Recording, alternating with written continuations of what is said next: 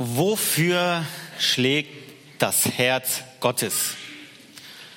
Ich weiß nicht, was diese Frage in dir auslöst, ob du sagst, naja, so die Antwort, die kenne ich ja schon lange, das habe ich ja in der Kinderstunde gelernt, das finde ich nicht wirklich spannend oder interessant.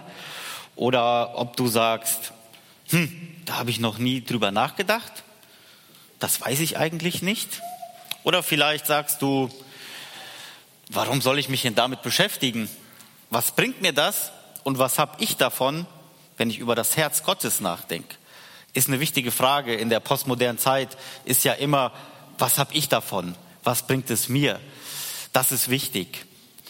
Und zwei Aspekte möchte ich hier hervorheben. Zum einen, wenn wir uns das Herz Gottes anschauen und eine Antwort finden, für was Gottes Herz schlägt, und wir dann über uns reflektieren und feststellen, nun ja, mein Herz schlägt vielleicht für was ganz anderes und da ist eine sehr große Diskrepanz, mehr oder weniger, dann müsste man nochmal ins Nachdenken kommen, wofür schlägt mein Herz? Ist das der richtige Weg? Und das Zweite ist, in Daniel 11, Vers 32, da heißt es, das Volk, das seinen Gott kennt, wird stark sein und Heldentaten vollbringen. Also wer von euch sagt, nee, ich will keine Heldentat vollbringen, das hört sich für mich nicht spannend an. Das ist doch mal eine Herausforderung. Ähm, dieser Vers sagt, ja, ein Volk, ein Mensch, der seinen Gott kennt, wird stark sein und wird Heldentaten vollbringen.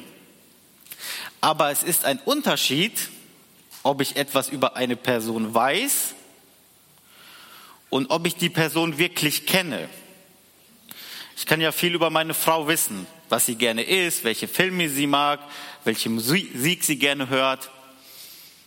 Aber wenn ich nicht darauf eingehe oder meine Beziehung nicht zu ihr führe, da weiß ich zwar viel über sie, würde ich aber nicht sagen, ich kenne sie gut. Oder über einen Freund. Das heißt, ein Wissen über eine Person ist nicht gleichzusetzen damit, dass man sagt, ich kenne sie. Viele Menschen wissen viel über Gott, aber kennen. Und genau deswegen wollen wir diese Predigtreihe haben, Herzenssache. Und heute steigen wir damit ein, wie schlägt Gottes Herz? Für was fließt, in was fließt Gott, Gottes Herzblut? Was ist seine Leidenschaft? Und der Thorsten hat schon angesprochen, es gibt nicht wirklich viele Bibelstellen, wo Gott über sein Herz spricht, also explizit. Aber eine Stelle, die erste, die schauen wir uns jetzt an und diese Stelle ist im Buch des Propheten Hosea. Da geht, geht es um einen Dialog von Gott mit seinem Volk.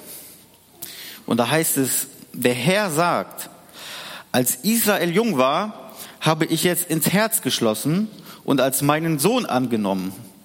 Ich habe meinen Sohn aus Ägypten gerufen und zurück in die Freiheit geführt. Doch wenn ich dann nach meinem Volk rief, liefen die Israeliten mir bloß davon. Sie opferten den Götzen und brachten ihre Götterfiguren Räucheropfer dar. Dabei habe ich Ephraim doch das Laufen gelernt und ihn immer wieder auf meine Arme genommen, wenn er fiel. Aber die Menschen in Israel haben nicht erkannt, dass ich es war, der ihnen Gutes tat und sie heil machte. Mit Freundlichkeit und Liebe wollte ich sie ihren Weg führen. Ich habe ihnen ihre Last leicht gemacht, wie ein Bauer, der seinen Ochsen das Joch hochhebt, damit er besser fressen kann. Ja, der sich bückt, um ihn selbst zu füttern. Trotzdem weigern sie sich, zu mir umzukehren. Sie bitten lieber die Ägypter um Hilfe. Deshalb soll nun der assyrische König über sie herrschen. In ihren Städten wird das Schwert wüten. Es trifft die Orakelpriester und macht ihren falschen Ratschlägen ein Ende.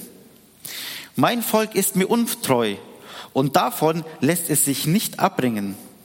Sie rufen zu ihren Götzen, doch die können ihnen nicht helfen. Ach, wie könnte ich dich im Stich lassen, Ephraim? Wie könnte ich dich aufgeben, Israel? Sollte ich dich nicht vernichten wie die Städte Atma und Zebujim? Nein, es bricht mir das Herz. Ich kann es nicht. Ich habe Mitleid mit dir. Mein Zorn wird dich nicht wieder treffen. Ich will dich nicht noch einmal vernichten, Ephraim, denn ich bin Gott und kein Mensch. Ich, der Heilige, der bei euch wohnt. Ich komme nicht, um euch im Zorn zu töten. In diesem Text wird der erste Aspekt von Gottes Herz deutlich. Und zwar, Gottes Herz schmerzt, es blutet, wenn sein Volk, wenn Menschen ihn verlassen und ihn den Rücken kehren. In diesem Text sagt Gott, dass zum Volk Israel, ich habe dich geboren, ich habe dich gemacht, ich habe dich geformt, ich habe dich großgezogen mit Geduld, ich habe mich um dich gekümmert, ich habe dich versorgt, ich habe in dich investiert, meine Liebe, mein Herzblut. Und dann sagt Gott, aber das Volk, das ich so sehr liebe, das verachtet mich. Es ist widerspenstig. Es weigert sich, zu mir zu kommen. Es weigert sich, auf mich zu hören. Und dann sagt Gott, was soll ich machen? Ich muss nun mal Konsequenzen spielen lassen, so wie wir das ja auch machen, wenn unsere Kinder nicht das machen, was wir wollen. Ja, dann gibt es zwar keine Strafe, aber es gibt eine Konsequenz. Und hier sagt Gott auch, es geht nicht ohne Konsequenz. Denn in dem Volk wird eine große Ungerechtigkeit sein. Die Ungerechtigkeit nimmt überhand. Mein Volk opfert fremden Götzen und es verachtet mich. Und jetzt kämpft Gott mit sich selber.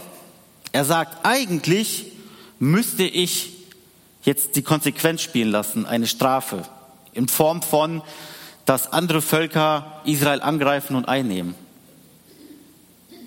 Und Gott sagt, ich müsste dich eigentlich jetzt bestrafen, ich müsste eine Konsequenz spielen lassen, aber ich bringe das nicht übers Herz. Das schaffe ich nicht. Nein, es bricht mir das Herz. Ich kann es nicht. Ich habe Mitleid mit dir.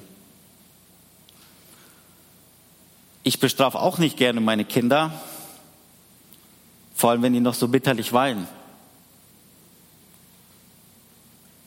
Da muss ich mich wirklich überwinden, da muss ich wirklich mit mir kämpfen, das zu machen, obwohl ich weiß, es müsste jetzt sein. Und so ist Gottes Herz auch mit uns. Es ist ihm nicht egal. Sein Herz blutet. In seinem Herz ist Schmerz, wenn Menschen sich von ihm abwenden und ihn verlassen. Ich weiß nicht, ob ihr das kennt oder wie das bei euch ist. Wenn du in einen Menschen investierst, Zeit, Liebe, Energie, und dieser Mensch wendet sich dann von dir ab. Für alle, die vielleicht hier in der Gemeinde schon mitgearbeitet haben, Jungscherbereich, Kinderbereich, Teenkreis, Jugend, Zeltlager, sind alles Dinge, wo Menschen in andere Menschen investieren und ihr Herzblut reingeben, weil sie sagen, ich möchte, dass diese Menschen Jesus kennenlernen. Und du investierst über Jahre darin hinein. Und dann, zack, auf einmal weg, in eine andere Richtung. Du hast dein Herzblut reingesteckt für nichts. Oder noch schlimmer ist es natürlich in der Beziehung Eltern und Kinder. Wenn man Jahre in seine Kinder investiert hat, man hat sich selbst zurückgenommen, sich für sie geopfert. Und dann kommt ein Konflikt, da kommt der Streit und dann geht man auseinander, es findet kein Dialog mehr statt. Oder wenn die eigenen Kinder sagen, ich will von Gott nichts mehr wissen und wenden sich ab, sein Herzblut reingesteckt. Für was? Und wisst ihr, Gott ist kein Zauberer. Gott zaubert sich nicht die Dinge, wie er sie gerne hätte. Er könnte es zwar, aber er gibt uns den freien Willen. Er lässt uns entscheiden. Und Gott selbst sagt, ich habe Mühe investiert, Zeit, Energie, Liebe und wir sehen, wie menschlich Gottes Herz hier arbeitet und wie er selber mit sich kämpft, mit seinen Gefühlen. Wie ist das denn bei uns? Interessiert uns das auch überhaupt noch, wenn wir feststellen, jemand aus der Gemeinde, aus der Familie wendet sich von Gott ab, sagt, ich will mit Gott nichts mehr zu tun haben? Ist uns das klar, was das bedeutet? Geht uns das überhaupt noch zu Herzen oder sagen wir, na ja, das ist ja irgendwie normal, ist schon irgendwie die Normalität geworden. Dieser Gefahr sehe ich mich manchmal auch. Und die Frage ist, warum schmerzt es Gott so in seinem Herzen, wenn Menschen ihn verlassen? Er könnte ja sagen, geh doch, macht mir ja nichts. Wir haben einen perfekten, vollkommenen Gott, der nichts nötig hat, der nichts und niemanden braucht, der in sich selbst vollkommen ist. Was interessiert es Gott, ob sein Volk zu ihm kommt? Was interessiert es Gott, ob du mit ihm lebst oder nicht? Was hat Gott davon? Ist Gott dann beleidigt? Ist Gott eingeschnappt? Weil Menschen sagen, nö, ich möchte nichts mit dir zu tun haben. Warum fiebert Gott so mit seinem Volk, mit den Menschen? Und die Antwort ist, weil Gott weiß, wer sich von ihm abwendet und andere Wege geht, stürzt sich selbst ins Unglück, fügt sich selbst Schmerzen und Leid zu. In Jeremia 2, Vers 19 heißt es, erkenne doch und sieh, wie schlimm und bitter es ist, dass du den Herrn, deinen Gott, verlassen hast und dass keine Furcht vor mir in dir ist.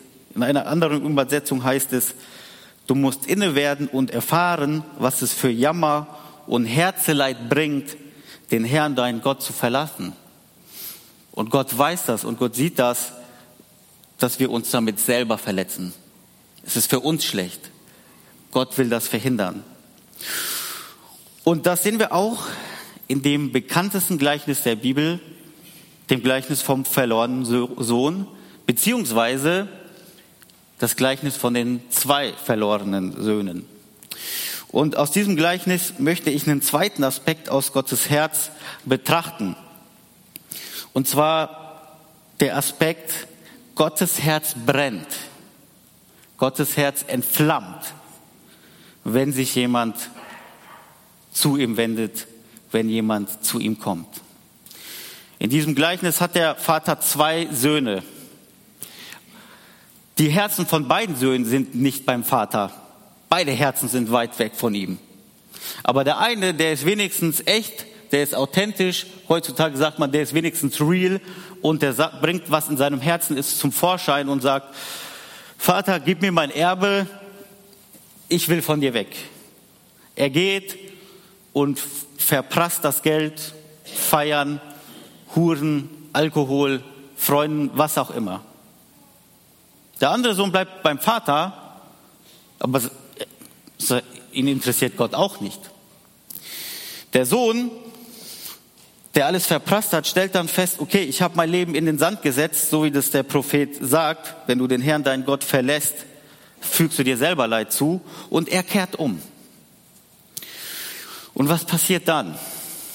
Da heißt es in Lukas, in Lukas 15, Vers 20, so machte er sich auf dem Weg zu seinem Vater. Dieser sah ihn schon vom Weiten kommen. Voller Mitleid lief er ihm entgegen, fiel ihn um den Hals und küsste ihn. Vater, sagte der Sohn zu ihm, ich habe mich gegen den Himmel und gegen dich versündigt. Ich bin es nicht mehr wert, dein Sohn genannt zu werden. Doch der Vater befahl seinen Dienern, schnell, holt das beste Gewand und zieht es ihm an steckt ihn einen Ring an den Finger und bringt ihm ein paar Sandalen. Holt das Mastkalb und schlachtet es. Wir wollen ein Fest feiern und fröhlich sein. Wo steht hier irgendetwas über Gottes Herz? Das Wort kommt hier nicht vor. Doch in einem Satz, den wir hier sehen, kommen zwei so schöne Dinge aus Gottes Herz hervor, aus dem Herzen von Jesus. Da, wenn es heißt, dieser sah ihn schon vom Weiten kommen. Wie hat der Vater darauf reagiert, als der Sohn gegangen ist? Hat er sich geärgert und hat gesagt, geh weg, lass mich in Ruhe, ich kümmere mich um mein eigenes Geschäft, ich habe genug zu tun mit Haus und Hof? Oder hat irgendwie in der Wohnung gesessen und so gewartet? Er hat immer geguckt und Ausschau gehalten, mit offenen Armen. Er sieht ihn schon vom Weiten. Das heißt, der Vater hat die ganze Zeit seine Aufmerksamkeit darauf gerichtet, kommt er wieder? Nicht hier so. Und was sehen wir hier? Er lief ihm entgegen. Das scheint uns nichts Besonderes zu sein, aber es ist was ganz Besonderes. Denn in dieser Kultur damals ist man als ehrenhafter Mann, ist man nicht gerannt, ist man nicht gelaufen. Man hatte diese langen Kleider, damit konnte man auch nicht mal richtig laufen oder rennen. Und der Vater sieht, und er sieht ihn nur vom Weiten am Horizont und schon rennt er los.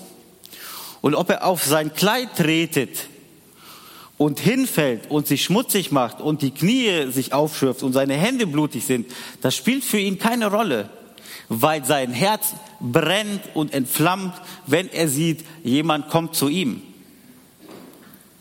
Und wie ist der Vater dem Sohn begegnet? So mit dem Zeigefinger. Äh, du hast mein Geld verprasst mit Huren und mit Feiern und Party und Alkohol. Ist der Vater so seinem Sohn begegnet? Kein Vorwurf, keine Kritik, keine Voraussetzung. Noch nicht mal ein Wort. Er fällt ihn um den Hals und küsst ihn. Und dieser Jesus, dieser Gott wartet auch heute hier auf dich, auch heute Morgen. Aber nicht hier mit dem Zeigefinger, was hast du letzte Woche alles Schlimmes gemacht, sondern er hält Ausschau. Kommst du zu mir? Und er steht mit offenen Armen da. Und die Frage ist, welchen Gott, welchen Jesus haben wir hier vor Augen? Welchen Herzschlag? Und warum? Geben wir diesen Herzschlag von dem liebenden Vater weiter? Oder vielleicht manchmal auch einen härteren Herzschlag, den Herzschlag der Pharisäer. Da schlägt das Herz schon die zwei Gesetzestafeln hier mit, mit den Regeln so. Ne? Also du hast hier Geld äh, auf den Kopf gehauen und hast gehurt und hast was weiß ich gemacht. Wir müssen uns auch hier als Kirchen, Gemeinden und einzelne Menschen fragen, welchen Schlag, Herzschlag gebe ich denn weiter an meinen Nächsten? Ist es der Herzschlag Jesu? Ist es der Herzschlag Gottes? Oder spüren die Menschen vielleicht mehr hier die harten Gesetzestafeln? Gott sagt, ich will euer steinernes Herz rausreißen und will euch ein weiches, liebevolles Herz geben aus aus Fleisch. Das Schöne ist, in der gesamten Bibel liest man niemals, dass Gott irgendwo rennt. Das ist die einzige Stelle, wo man sagen kann, da ist davon die Rede, dass Gott rennt. Und zwar demjenigen entgegen, der wieder zu ihm kommt. Und jetzt kann man sagen, ja, ich bin ja von Gott nicht weit weg. Ich sitze ja heute Morgen hier im Gottesdienst. Da kann ich ja nicht so weit weg vom Vater des Herzens weg sein. Ja, was ist denn mit dem anderen verlorenen Sohn? Der war zwar beim Vater, aber innerlich hat er sich distanziert. Er hat den Vater nicht gut gekannt. Er sagt, Vater, du bist, du bist hart, du bist ungerecht. Ich muss immer für dich arbeiten. Und er hat auch alles schön gemacht, aber geliebt hat er seinen Vater nicht. Und auch wenn du hier heute Morgen sitzt und machst alles mit, Gott sieht, wenn du dich auch innerlich distanziert hast, warum auch immer, ob du verletzt wurdest, eingeschnappt bist, bitter geworden bist aus bestimmten Gründen, auch da steht dieser Vater, dieser Jesus mit offenen Armen und nicht mit dem Zeigefinger. Auch ich muss mir das sagen, Jesus steht nicht mit dem Zeigefinger auf mich und wartet da, wenn ich Fehler gemacht habe, wenn ich gesündigt habe, sondern er steht da mit offenen Armen. Das ist sein Herzschlag für uns. Und egal, wie weit wir von Gott weggelaufen sind, äußerlich oder innerlich, wenn du tausend Kilometer von Gott weit weggelaufen bist, es ist immer nur ein Schritt zurück zum Herzen Gottes, nämlich du musst dich nur umdrehen. Da steht Jesus schon hinter dir mit offenen Armen und sagt, fällt dir um den Hals und küsst dich. Wenn das passiert, sagt die Bibel, ist Freude, Freude im Himmel. Party. Ich war jetzt auf einer hauptamtlichen Tagung vom Christusforum, da hat der Referent gesagt, ja, Freude im Himmel ist was anderes wie Freude in der deutschen Freikirche, ja. Also, äh, da geht schon ein bisschen mehr ab hier wie bei uns. Aber das ist auch der Herzschlag Gottes, dass Gott sich so freut, dass er sagt, mir ist nichts zu kostbar. Ich mache eine Riesenfeier, eine Riesenfete, wenn ein Mensch zu mir kommt und sich zu mir kehrt. Und der dritte Punkt über Gottes Herz, ähm, kannst du mir mal einen Schluck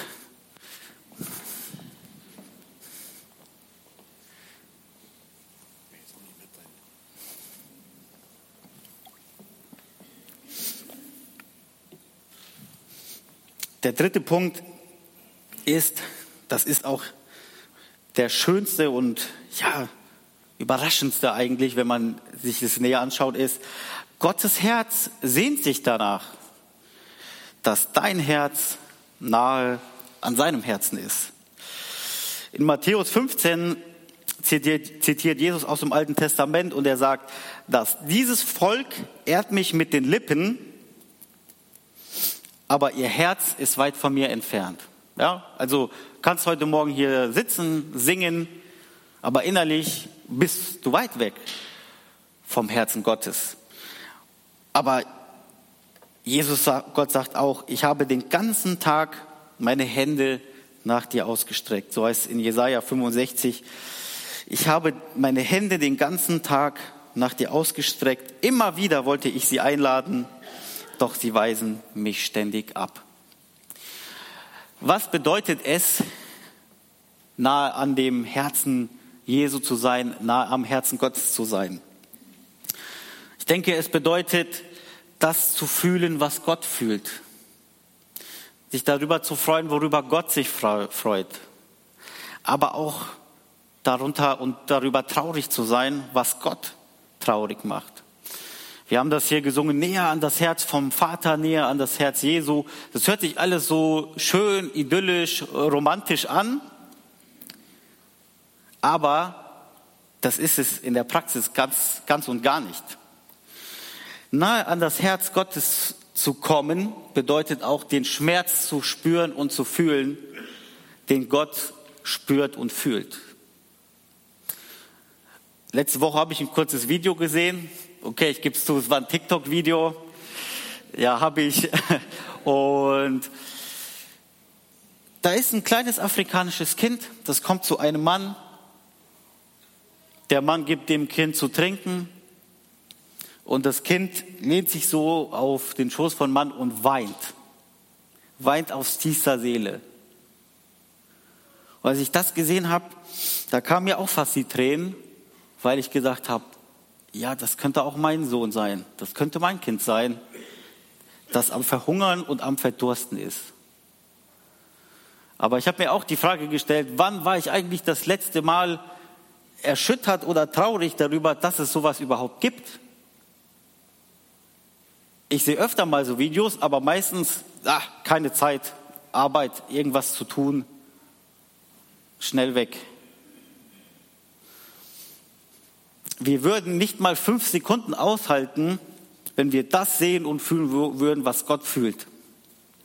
Bei dem äh, Leid und dieser Ungerechtigkeit in dieser Welt. Und es ist nicht immer nur dieses romantische nahe an dem Herzen Jesu zu sein. Der Apostel Paulus sagt, ich will Jesus, meinen Herrn, immer besser kennenlernen.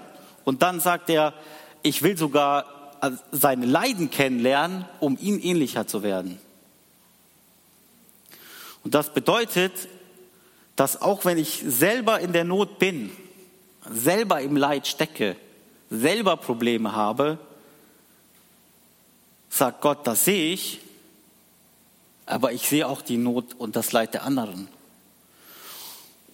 Was Gott sich wünscht, ist, dass wir auch den Blick haben für die Not und das Leid der anderen.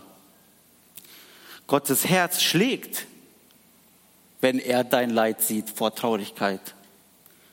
Es heißt über Jesus, er, geht, er ging zu der Menschenmenge und er hatte tiefes Mitleid, denn die waren wie Schafe ohne Hirten. Es hat Jesus bewegt, das Leid der Menschen. Es ist ihm nicht egal. Aber Jesus sagt, ich weiß, du hast selber Leid, aber wenn du trotzdem bereit bist, dich um andere zu kümmern, dann kümmere ich mich um dich. Setz das Reich Gottes an erster Stelle, dann wird dir alles zufallen. Wir sagen, es gibt so diesen Satz, wenn jeder an sich denkt, ist an alle gedacht, ja, aber das ist nicht im Sinne Gottes, jeder denkt an sich, sondern er sagt, kümmere dich um die anderen und dann kümmere ich mich darum, dass du Hilfe bekommst. Ich weiß, es ist sehr schwierig, wenn man in Leid steckt, in Not, dann ist man so sehr darauf fokussiert und verliert den Blick für andere. Aber am Herzen Jesu wissen wir und spüren wir auch das Schmerz und den Leid von anderen Menschen um uns herum. Wir können nicht die Welt retten. Das ist klar, darum geht es nicht. Aber es geht auch um die Frage, für was habe ich denn Leidenschaft, für was habe ich noch Passion? Nur für mich? Und bei dem Thema Leidenschaft, da habe ich mir die Frage gestellt, ja, wie ist denn das? Wie ist das denn bei mir? Oder was beobachte ich bei anderen? Leidenschaft und Herz sind ja so eine Sache. Das Herz ist ja ein Muskel. Und auch wenn man Arnold Schwarzenegger ist, äh, kann man, ist die Last vielleicht irgendwann mal so groß, die, die Sorgen, die Nöte, das Leid, dass deine Leidenschaft eingeht. sehe ich auch bei mir. Man hat Pflichten, man hat Aufgaben, dann kann man seine Hobbys nicht mehr ausleben, hat man keine Zeit mehr, Familien, Kinder, dann hast du Pflichten, Pflichten, Arbeit, Arbeit, selber Probleme, Sorgen, ist die Leidenschaft ganz schnell weg. Aber wir haben einen Gott, der leidenschaftlich ist und der sich auch wünscht, dass du leidenschaftlich bist. Dass du nicht immer nur dein Leben abhaken musst, eine Pflicht nach der anderen. Ja, das haben wir und Gott sieht das. Aber Jesus lädt uns ein und sagt, wenn du beladen bist, kommt her zu mir alle, die ihr mühselig und beladen seid. Ich will euch erquicken. Ich will euch Ruhe geben. Mein Joch ist sanft und meine Last ist leicht. Kommt zu mir. Komm an mein Herz. Und im allertiefsten Kern haben wir festgestellt, was ist Gottes Herzschlag? Ein Wort, sein Herzschlag ist Liebe. Gottes Herz schmerzt vor Liebe, wenn Menschen oder wenn sein Volk sich von ihm abwendet. Gottes Herz brennt für dich vor Liebe, wenn er sieht, du kommst wieder zu ihm. Und Gottes Herz sehnt sich vor Liebe nach dir und wünscht sich dass du dein Herz an sein Herz annäherst. Gottes Herz schlägt für dich vor Liebe. Gott hat Leidenschaft für dich. Am Kreuz hat Jesus wortwörtlich sein Herzblut für dich hingegeben und sein Herz schlägt für dich. Für was schlägt dein Herz?